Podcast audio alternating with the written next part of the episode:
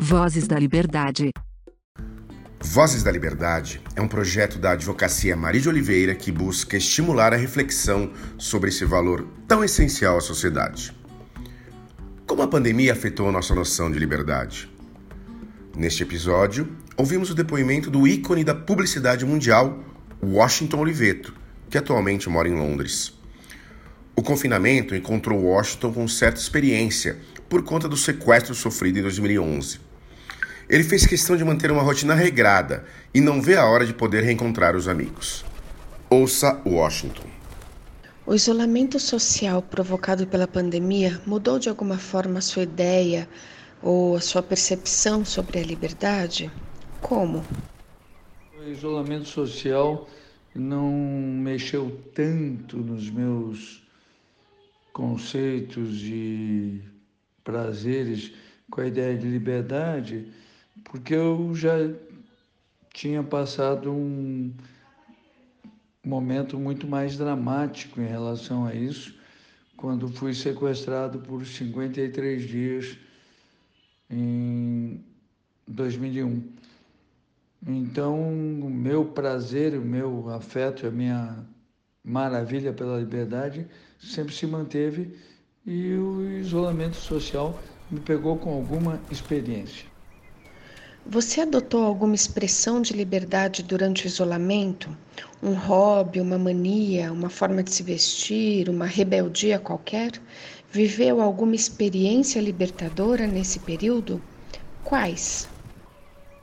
O que eu fiz nesse período foi procurar me manter, apesar do lockdown, apesar de estar trancado em casa, num ritmo parecido com o meu cotidiano.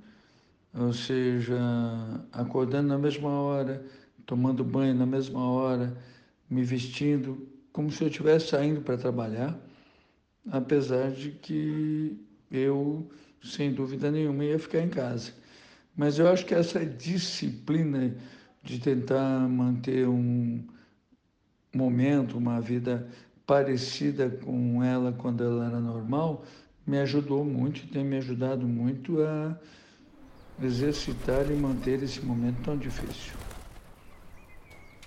Considerando o inevitável cerceamento de liberdade causado pela pandemia, o que mais te fez falta? Por quê? O que mais me faz falta, sem dúvida nenhuma, nesses momentos de cerceamento de liberdade, é encontrar com os meus amigos, é conversar, é sair para bater papo. Ah, isso realmente faz muita falta.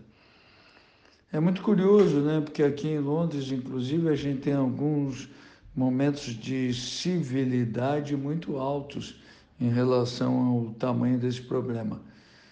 Vou dar um pequeno exemplo. Hoje, quando estou gravando esse áudio, um querido amigo meu vai vir jantar aqui em casa.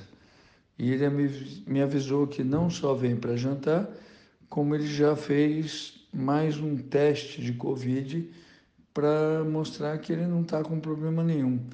Esses testes aqui são feitos na prefeitura, gratuitos, e o resultado sai em uma hora. E as pessoas têm se habituado a fazer isso. Então é, é bonito ver essa falta de liberdade, mas com muita responsabilidade. Esse cerceamento de liberdade foi capaz de criar algum novo hábito, comportamento ou rotina que você avalia como benéfico e que passará a adotar mesmo com o fim da pandemia?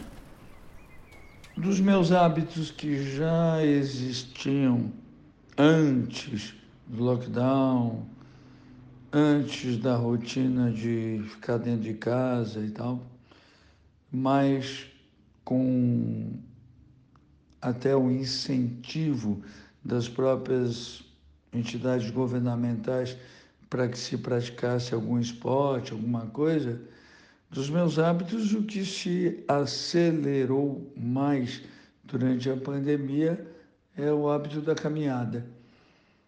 Eu que sempre caminhei em torno de 6 quilômetros por dia, agora estou caminhando mais de 6, estou caminhando 8.